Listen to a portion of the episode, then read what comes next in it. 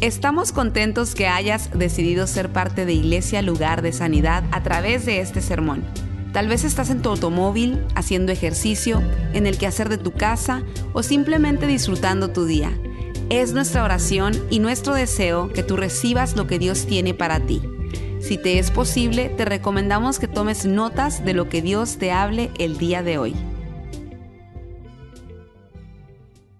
Bueno, una vez más, en verdad, sinceramente, eh, es un gran honor para nosotros tenerlo aquí a ustedes en esta casa.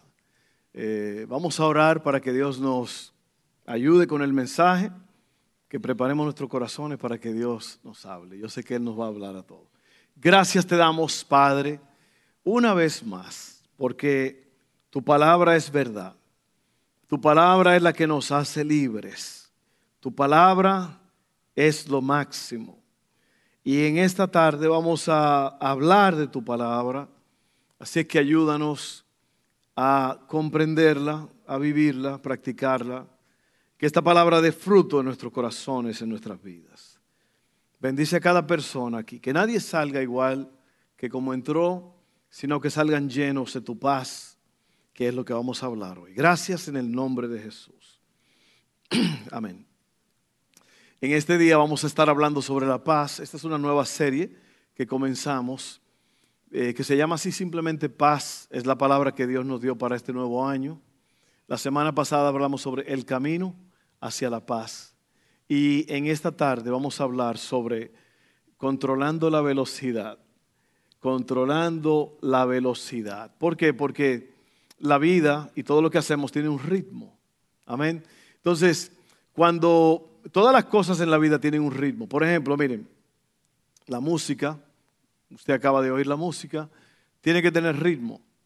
Y el ritmo, yo se lo voy a definir lo que es, pero las maquinarias tienen un ritmo, el ejercicio, cuando usted hace ejercicio, tiene un ritmo.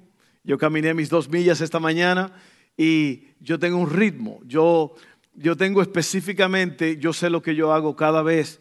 Yo empiezo, yo preparo mi reloj, y yo salgo caminando y yo en un punto donde yo sé, entonces yo empiezo a correr. Al final de, esa calle yo disminuyo la velocidad y camino rápido, doy la vuelta y otra vez corro. Todo eso está sincronizado, es un ritmo que yo he establecido y me va muy bien con ese ritmo yo voy controlando todo, o sea, no lo voy controlando, pero yo voy midiendo todo, yo estoy viendo a qué velocidad está mi corazón. Cuando yo empiezo a caminar poquito, el corazón disminuye, cuando empiezo a correr, el corazón sube. El ejercicio tiene un ritmo y el corazón tiene un ritmo. ¿A cuánto usted le ha dado una arritmia a veces, que el corazón está latiendo como medio raro? Hay, hay gente que sufren de eso, tienen que estar bajo medicamento y todo eso, pero hay una arritmia que quiere decir que el corazón no tiene un ritmo, no está palpitando en su, en su eh, eh, ¿cómo se llama? En, en su secuencia. Gracias. Entonces, el corazón y todos los sistemas del cuerpo tienen un ritmo. La velocidad en la carretera tiene un ritmo. Entonces, ¿qué es ritmo? Miren esto. El ritmo se trata de un movimiento controlado o calculado que se produce por la ordenación de elementos diferentes en el lenguaje cotidiano, lo que hablamos cada día, eh, el ritmo se asocia a la velocidad con que uno vive. Hay una canción que yo cantaba cuando era niño que decía, es que la vida la vives a prisa, no tienes tiempo para una sonrisa.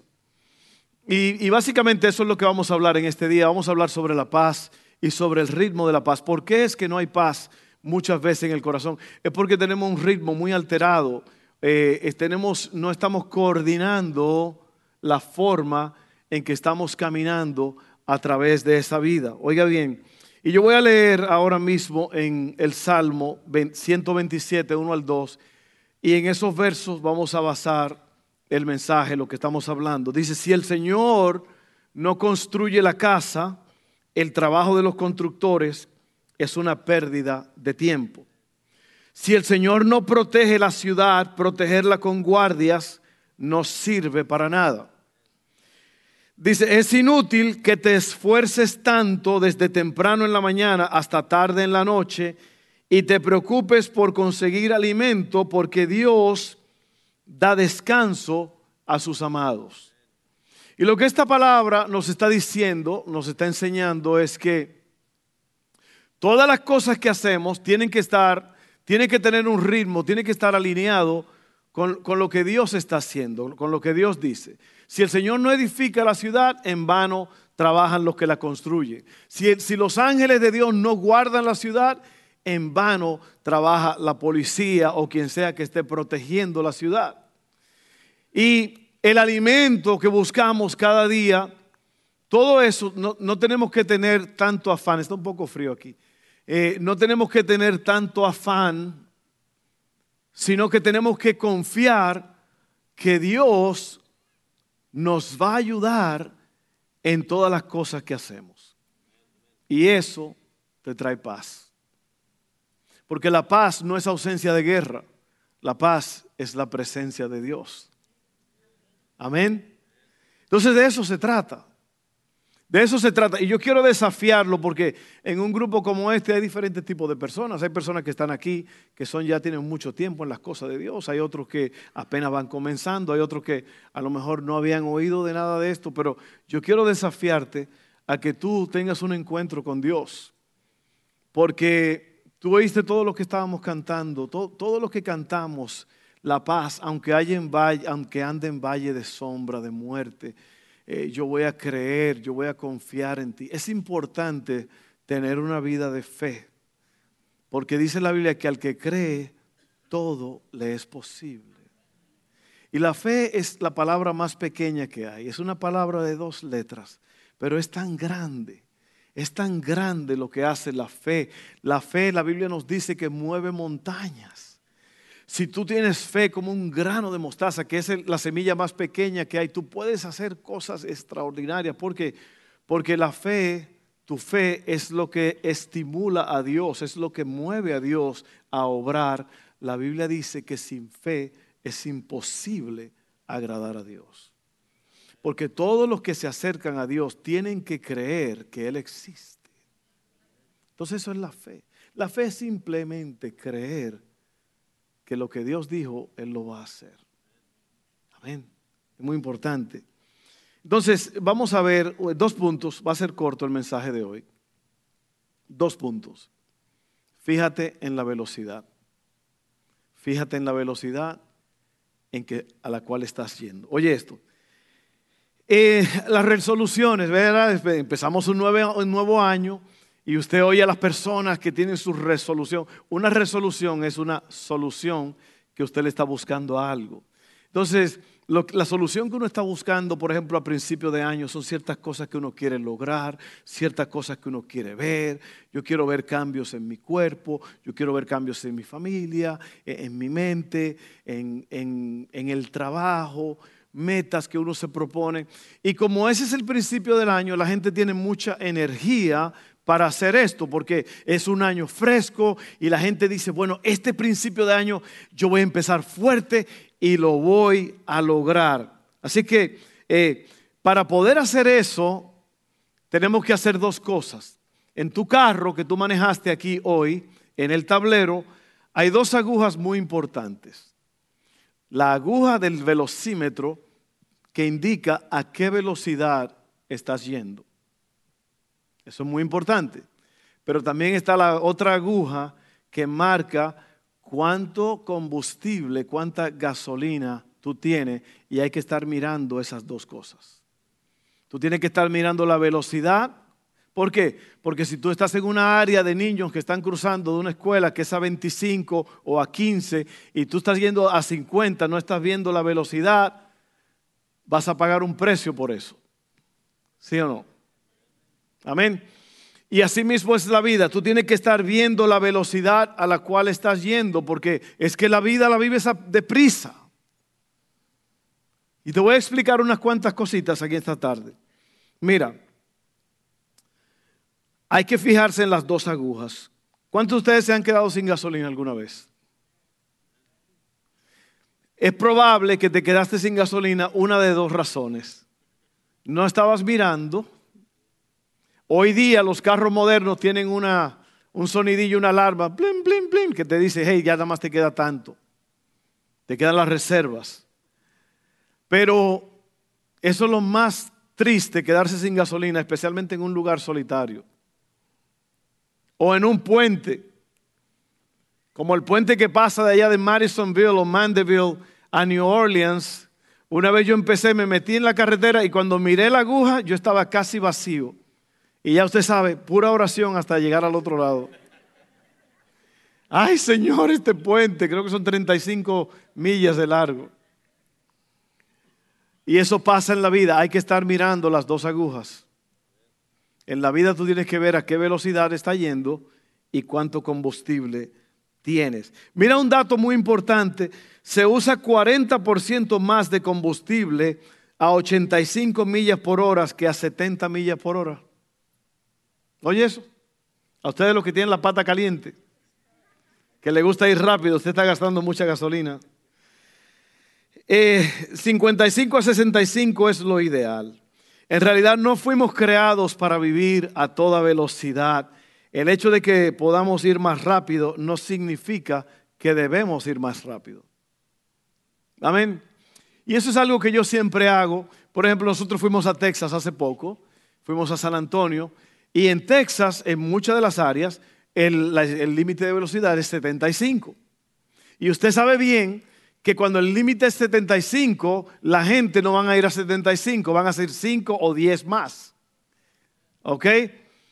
Ahora, el, el, carro que yo manejo, que yo tengo, es un buen carro, pero es un carro que ya tiene 18 años. ¿Y qué yo hago? Yo no voy a 75, yo voy a 68. Eso se llama ritmo. ¿Por qué? Porque yo sé que a 75 millas por hora, si algo le pasa a ese carro, es muy difícil controlar el asunto. Entonces a mí no me importa porque a mí no me está esperando nadie. Y es una cosa que la persona tiene que tener paciencia. Yo no sé por qué la gente va tan rápido. A veces la gente me pasan a mil por hora y se me ponen enfrente y ahí están parados en el semáforo. Y ahí uno dice, pues, ¿dónde no? Ahí uno empieza a hablarse a uno mismo. Dale, dale, dale para allá, dale, métete. ¿Cuál es la prisa? ¿Sí o no? ¿Cuál es el propósito de ir tan rápido? No te están esperando. En México, aquí no lo he visto, pero en México lo he visto en la calle, dice, obedezca las señales de tránsito. Tu familia te está esperando. Oye, eso, eso, es, eso anima a uno, ¿verdad?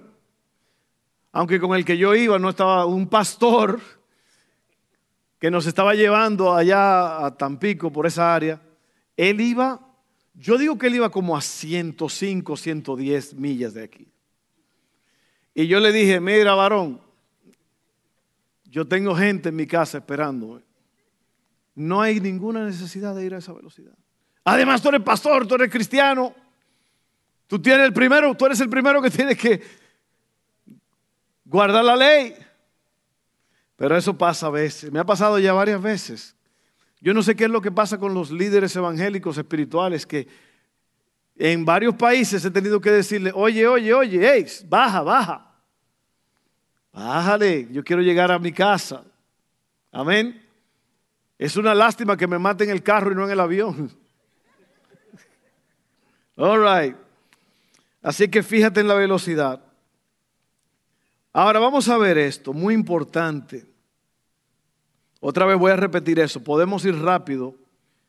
Eh, perdón, el hecho de que podamos ir rápido no significa que debemos ir rápido. Amén. Ahora mira esto. Vamos a comparar la velocidad con el alma. El gran problema. Estamos muy comprometidos, pero estamos poco satisfechos. Estamos haciendo más, pero estamos experimentando menos. La lista de tareas pendientes crece, pero nuestros corazones se encogen. Nadie puede hacerlo todo y no podemos hacer y no podemos hacerlo en absoluto sin Dios. No queremos solamente ser buenos iniciadores, queremos ser grandes finalistas. No solamente tenemos que empezar bien, tenemos que terminar bien. La vida, oye bien esto, esto es muy importante, la vida es un maratón, no una carrera de cortos metros. Usted ha visto la carrera de cortos metros, ¿verdad? Que los jugadores, los, corredores eh, se ponen en su posición, el disparo, y salen corriendo, y es una carrera muy corta. Y ellos le dan con todo lo que tienen. Ese es el plan, porque es una carrera corta. Y los corredores que corren en esas carreras no necesariamente están preparados para la otra carrera que yo te digo que es el maratón. El maratón hay que tener ritmo, porque en el maratón, y yo en mi vida he hecho varias, varias veces, yo he corrido cinco millas, yo solo, o sea, en mi propia cuenta. Y para correr cinco millas, tú tienes que ir a un paso tranquilo. Si tú empiezas matándote al principio, no vas a terminar ni la primera milla. Entonces, eso es lo que pasa en la vida.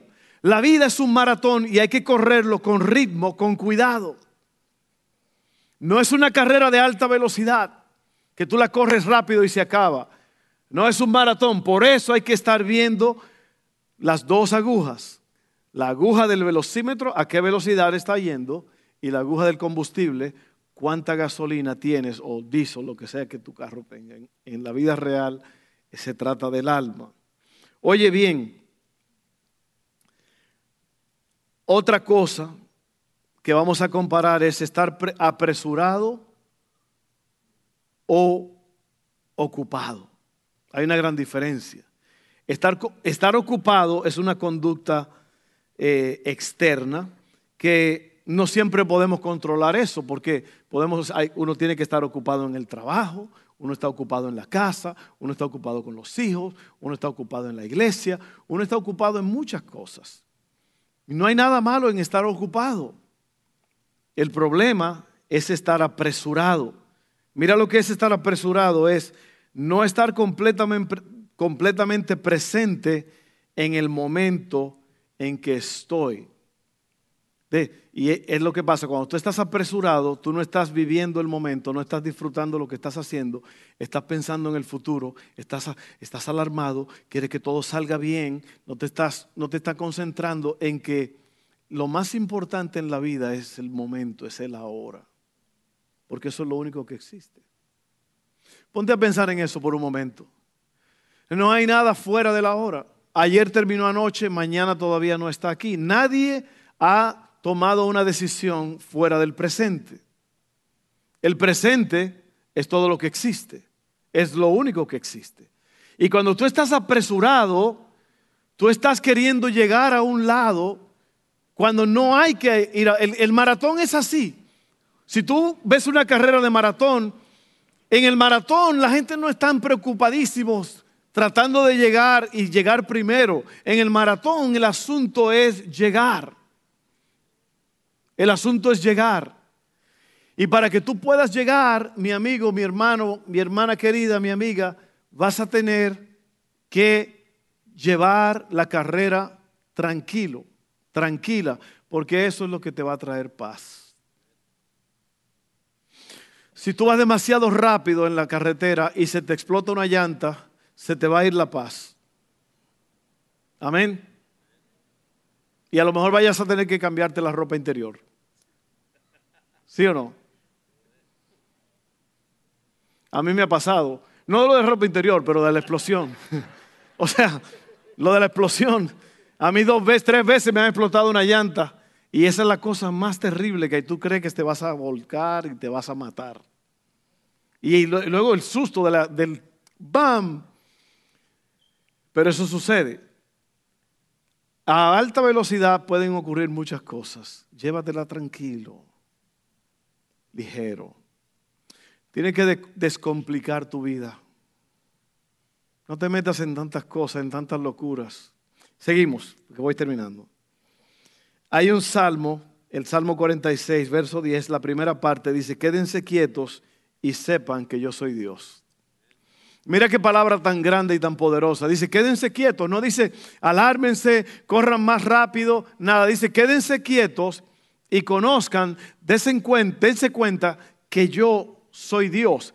Y eso parece como una frase muy simple, pero es una frase, muy poderosa, porque Dios se le conoce en el Antiguo Testamento como el gran yo soy. Y cuando a Jesús lo fueron a, apresar para llevarlo y, crucificarlo, ellos dijeron, estamos buscando a Jesús de Nazaret. Y él dijo, yo soy. Y todos se cayeron. Todos se cayeron. Perdieron el balance y cayeron. Porque eso es el contexto de yo soy. Es que Dios es todo lo que tú necesitas que Él sea. Probablemente tú lo necesitas a Él hoy como médico o Él es tu médico. A lo mejor lo necesitas como consejero, Él es tu consejero hoy. A lo mejor lo necesitas como un amigo, el Señor es tu amigo. Y te puedo decir, hermano, mira, la Biblia dice que mi padre y mi madre me dejaren, con todo el Señor me recogerá. Entonces el Señor es ese amigo verdadero. El Señor es esa, esa persona en la cual tú puedes poner tu confianza y, verdaderamente sentirte. Una de las cosas que yo siempre he dicho es que hay una gran diferencia en estar solo y sentirse solo. Hay personas que están solos y están felices de la vida. Cuando usted está solo, usted puede disfrutar la vida al máximo porque no hay personas que te molesten. ¿Sí o no? Ahora, cuando tú te sientes solo, es probable que aunque haya gente a tu alrededor, todavía te vas a sentir solo. Pero el Señor está contigo si tú se lo pides. Entonces, quédense quietos y sepan que yo soy Dios. Yo quiero que tú pienses en eso por un momento. Porque a veces los problemas son tan grandes y son tan abrumadores que no sabemos qué hacer. Y Dios quiere que tú te quedes tranquilo, tranquila, y que tú sepas que Él es Dios y que Él lo puede todo. Ten confianza, ten fe en Dios. El Señor sabe cuál es tu problema. El Señor sabe cuál es la situación que tú estás pasando. Solamente espera en Él y Él hará. Y el punto número dos, el punto número uno, les recuerdo, es fíjate en la velocidad. El punto número dos es paradas programadas. ¿Cuántos han oído hablar de un lugar que se llama Bucky's? Cada vez que nosotros vamos a salir para la Florida o para Texas, mi hija Haley dice, Who's going to Bucky's? ¿Sabe por qué? Si usted no sabe lo que es Bucky's, Bucky's es una, una parada que es enorme, tiene como 100 bombas de gasolina. Cuando usted entra adentro es grande. Los baños son perfectamente limpios, muy privados. Usted puede cerrar la puerta y estar solo ahí, no hay, no hay un montón de gente, usted no puede ver piernas. Está limpio. Amén. A veces usted está sentado y usted ve las piernas pasando por allí, o alguien está viendo a ver si está ocupado pero es súper limpio, huele bien y tiene mucha, mucha mercancía que usted puede comprar, mucha mercancía muy inspiradora, la mayoría son textos de la Biblia. Yo, yo le digo a mi esposa que yo creo que son cristianos los dueños de eso. Pero es una, es una, una belleza parar ahí. Bucky's. Entonces, esa parada nosotros siempre la planeamos. ¿Por qué? Porque se siente bien, echa gasolina, uno se come un brisket sandwich. Un sándwich así que después tiene que correr tres millas para... Pero es un sándwich, un sándwichote así. Y, venden de todo, el café es buenísimo. Bueno, esa, esa parada nosotros la planeamos siempre. Nos vamos a parar en el Bucky's de Baytown. O nos vamos a parar en el Bucky's de Alabama. Porque así mismo es en la vida. En la vida tú tienes que tener paradas intencionales para descansar, para bajar la velocidad, para tranquilizar el ritmo, porque la vida, si tú la vives así a lo loco, demasiado rápido, te va a traer muchas sorpresas inesperadas que no te van a gustar. Y los expertos dicen que cuando tú estás manejando, tú tienes que pararte varias veces antes de llegar a tu destino. Hay gente que no, no, no, no, no, no, no. Lo que van a hacer, háganlo ahora, porque yo no me paro en ningún lado. Si usted tiene que hacer pipí o lo, o lo otro, hágalo ahora, porque yo soy de los que maneja 10 horas, corre, boom. No, no, no, así no, no. Dice la, la Biblia, no, no, la Biblia nos dice los expertos, que, que hay que descansar, porque la mente tiene que descansar. Y te voy a hablar de eso ahora, paradas programadas. En Marcos 1, en la Biblia, vemos un día en la vida de Jesús en Capernaum, él enseñó, allí él enseñó, es interrumpido por un hombre poseído por un demonio, sana a la suegra de Pedro, que por, alguien dijo que Pedro negó al Señor tres veces porque le sanó la suegra. Yo no sé si eso es verdad. Eso es un chiste, eso no está en la, en la Biblia, eso es un chiste. Sana a la suegra de Pedro y esa misma noche los enfermos y los endemoniados son llevados a Jesús. Un día lleno, un día lleno.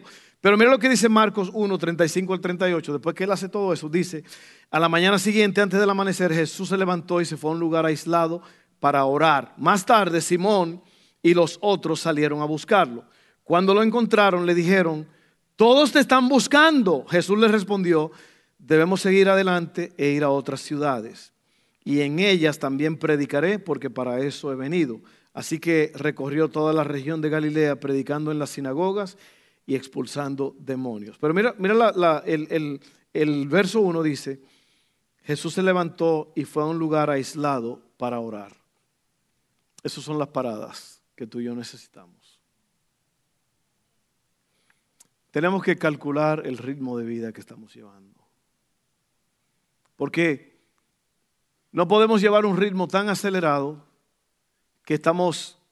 Alguien dijo que la vida es lo que sucede mientras tú te estás matando trabajando y planeando para el futuro.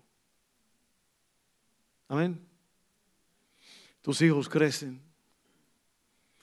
Cada vez que nosotros salimos fuera del pueblo y nos vamos los seis, mi familia que todavía mis hijos viven en casa, yo tomo fotos y, yo guardo esas memorias porque yo sé que un día cada quien va a agarrar por su lado.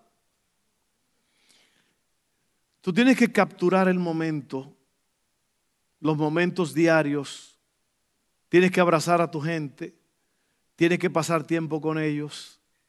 Nosotros ya fuimos a ver el, hombre araña. No Way Home, ¿cómo se llamaba? Algo así. Salen los tres Spider-Man. Qué bonita película. ¿Cuánto gozamos? Haley estaba todo, yo estaba al lado de ella y ella estaba así. Toda la película estaba. Estaba, estaba telarañando. No, pero oiga, planeé cosas así. Hay personas que todo lo que hacen es trabajar y trabajar y trabajar y trabajar y, se les olvida que el tiempo está pasando. y este, papá, me voy para la universidad. ¿Cómo que la universidad? Si tú apenas estabas en, en middle school. No, ya, yo tengo 18 años. Ah, caray. No deje que los momentos más felices pasen paradas en el camino. Amén, porque si no, no va a haber paz. No va a haber paz. Eh, hay que llenar el tanque. Cada uno de nosotros tiene cuatro tanques. Un tanque mental, un tanque emocional, un tanque espiritual y un tanque físico. Tomamos malas decisiones cuando estamos cansados física, emocional, mental y espiritualmente. Hay muchos matrimonios dañados porque el hombre trabaja demasiado o la mujer y hay problemas, hay conflictos. Porque, oye, nos casamos para pasar tiempo juntos.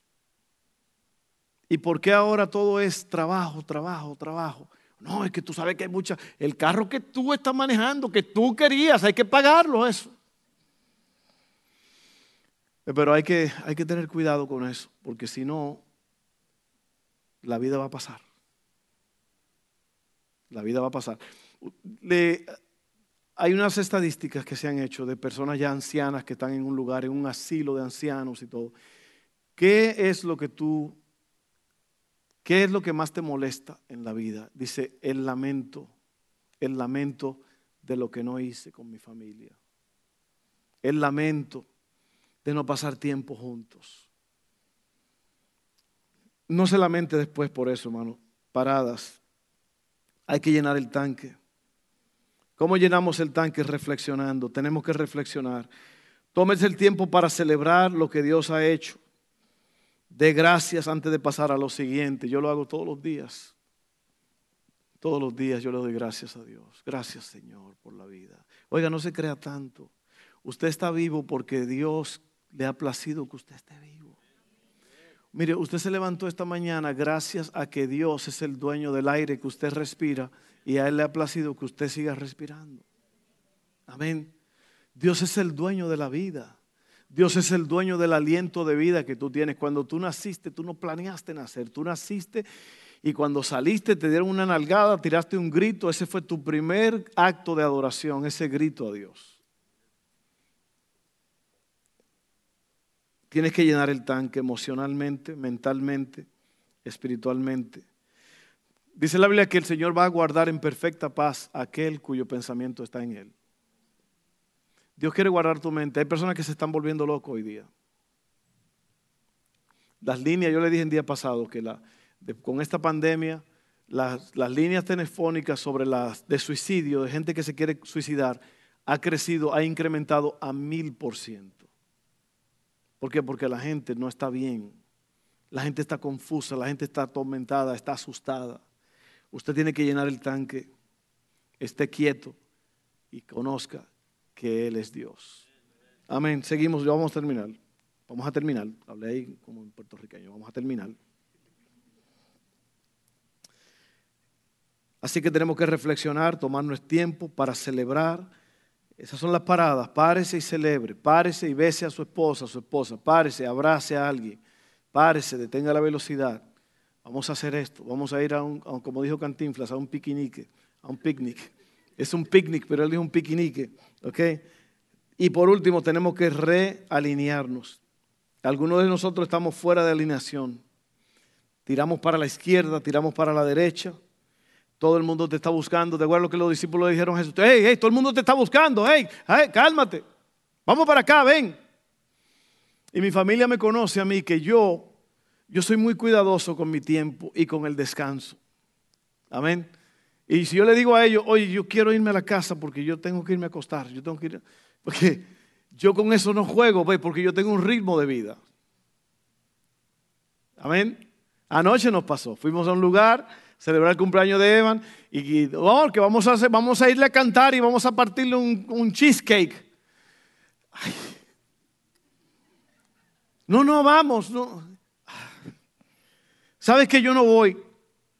Yo no voy, perdóneme, y eso a veces parece como que uno es malo y eso, pero yo sé por qué. Mire, ahora yo estoy aquí y estoy fuerte, estoy, tengo energía y todo, porque yo me fui a acostar temprano anoche. Ellos llegaron a las 2 de la mañana. Y si hubiera habido otra cosa que hacer, llegan a las 4. Que mi familia es así, ellos son bien... ¿Para dónde es lo próximo? No, pero así soy yo y así debemos ser todos.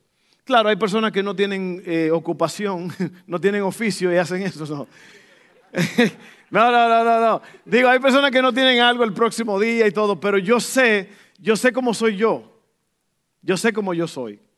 Y no es fácil a veces cuando eh, eh, yo, yo me conozco. ¿Cuántos de ustedes se conocen? Usted sabe para lo que usted rinde, ¿verdad? Hay gente que pueden darle toda la noche, yo no, yo tengo que acostarme, yo tengo que dormir siete, ocho horas, porque si no al otro día me estoy muriendo. Entonces es un ritmo que yo tengo que educarme y hacerlo. Ok, y por último, ya como le dije, tenemos que realinearnos. Querían que Jesús se quedara en Capernaum. Jesús sabía que tenía que seguir adelante. Necesitamos tiempo sin prisas en la presencia de Dios. Si Jesús lo necesitaba, ¿cuánto más nosotros? Amén. Entonces, mire, eh, eh, aligere la, la velocidad, baje la velocidad, mire la el gauge del combustible, la aguja del combustible, porque la vida es muy preciosa. Y yo voy a terminar diciendo esto, miren, si usted se ama a usted mismo, usted va a cuidar su cuerpo y usted va a cuidar sus actividades y usted va a cuidar su mente. Y la Biblia nos dice de que uno se ama a sí mismo. Yo tengo que amarme a mí mismo. Es la razón por la cual yo me cuido de lo que como, yo hago mis ejercicios y todo eso, porque yo me amo a mí mismo. A mí mismo. Amén. Entonces usted también tiene que cuidarse, amarse, usted tiene que mirar la, la aguja de la velocidad. Si tu esposa, tu esposo, tus hijos te están pidiendo, hey, hey, hey, ¿cuándo vamos? Hey, tú dijiste, no llegaste, el cumpleaños, el juego de béisbol, no estuviste allí. Entonces quiere decir que vas a muy alta velocidad. Y para eso yo te digo, la solución es que tú ajustes tu vida. Ajusta tu estilo de vida. Amén. Porque el sueño americano es a veces que tener dos carros que estamos pagando, tener la casa, cada, como la casa es así, pues tenemos que tener esto y tenemos que hacer aquello. Y entonces la gente vive para trabajar, no trabaja para vivir. Entonces, en ese, mire hermano, eh, querido amigo, los hospitales están que no cabe la gente. Y es por eso, porque ya la gente está agotada mentalmente, está agotada emocionalmente, está agotada físicamente y está agotada espiritualmente. Usted tiene la solución ahora mismo. Se llama Jesús. Es vivir en paz con Él. Amén. Vamos a orar para que el Señor nos ayude. Descomplica tu vida. Descomplica tu vida. Mira bien todos los, gastos que estás haciendo en tu casa. Fíjate bien en las relaciones. Mire, yo siempre he dicho que el 99% de los problemas que la gente tiene son relacionales. Es porque una persona le está causando mucho daño. Así que tenga cuidado con quién usted se relaciona. Tenga cuidado con lo que usted compra, con las deudas hay una, hay una, una forma de pensar en este país de que, de que todo es a crédito y tú, hey, dale para allá, que tú, tienes un buen trabajo. Hey, si el carro te cuesta 50 mil dólares, cómpralo.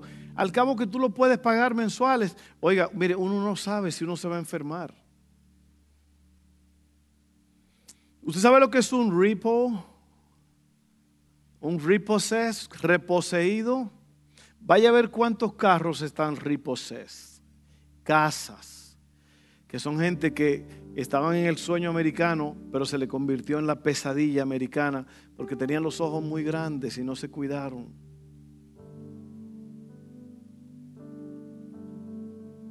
Amén. Descomplique su vida. Descomplique su vida. Deje de gritar tanto en su casa. Ame a la gente, cálmese, baje la velocidad. Esté quieto y conozca que el Señor es el Señor. Oiga, si el vecino tiene una troca perrona grandota, ¿no? Que, que la tenga. A mí no me importa. A mí no me importa. Yo no necesito eso. Ahora, si Dios me la da, yo la agarro. Si usted me quiere dar una troca perrona, démela, yo la agarro. Si usted tiene el dinero, hágalo, gócelo. Pero el problema es que mucha gente no tiene el dinero. Y como dicen en buen mexicano, no, hombre, estoy bien endrogadote con una troca. Estoy bien endrogado. No, no, no se endrogue, no se endrogue. Siga, mire, el carro que usted tiene, lávelo.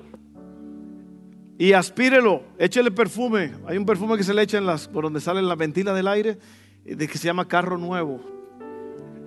New car odor or, smell. Fragrant. Échele de eso y usted cuando salga usted va a decir, ah, caray, carro nuevo. Lave el carro. Si necesita llantas, vaya y cómprela. Es más barato comprar llantas que un carro nuevo. Yeah. No, no, no, mire, yo quiero lo mejor para ti, hermano. No le, o la gente, hay muchas voces que te están diciendo, compra, compra, esto, métete aquí. O no, no, no, si él te está tirando flores, y métete con él. O eso es difícil encontrar un hombre que le mande carta perfumada a una mujer, tú no sabes. Tú no sabes quién es.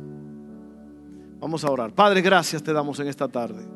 Gracias porque estamos hablando de paz y la paz se consigue bajando la velocidad.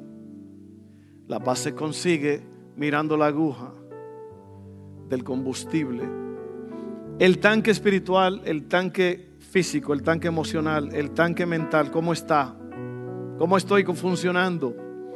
Estoy alterado, estoy gritando porque no, estoy angustiado, estoy hastiado, estoy cansado de tanto trabajo, de tantas deudas, de tantos problemas. En este día, Señor, yo voy a bajar la velocidad. Voy a bajar la velocidad. Porque yo quiero la paz que tú das. Yo tengo todo, yo tengo a Jesús. Y voy a tener cuidado con mis acciones, con mis palabras. Gracias Padre porque tú estás con nosotros. En el nombre de Jesús. Gracias.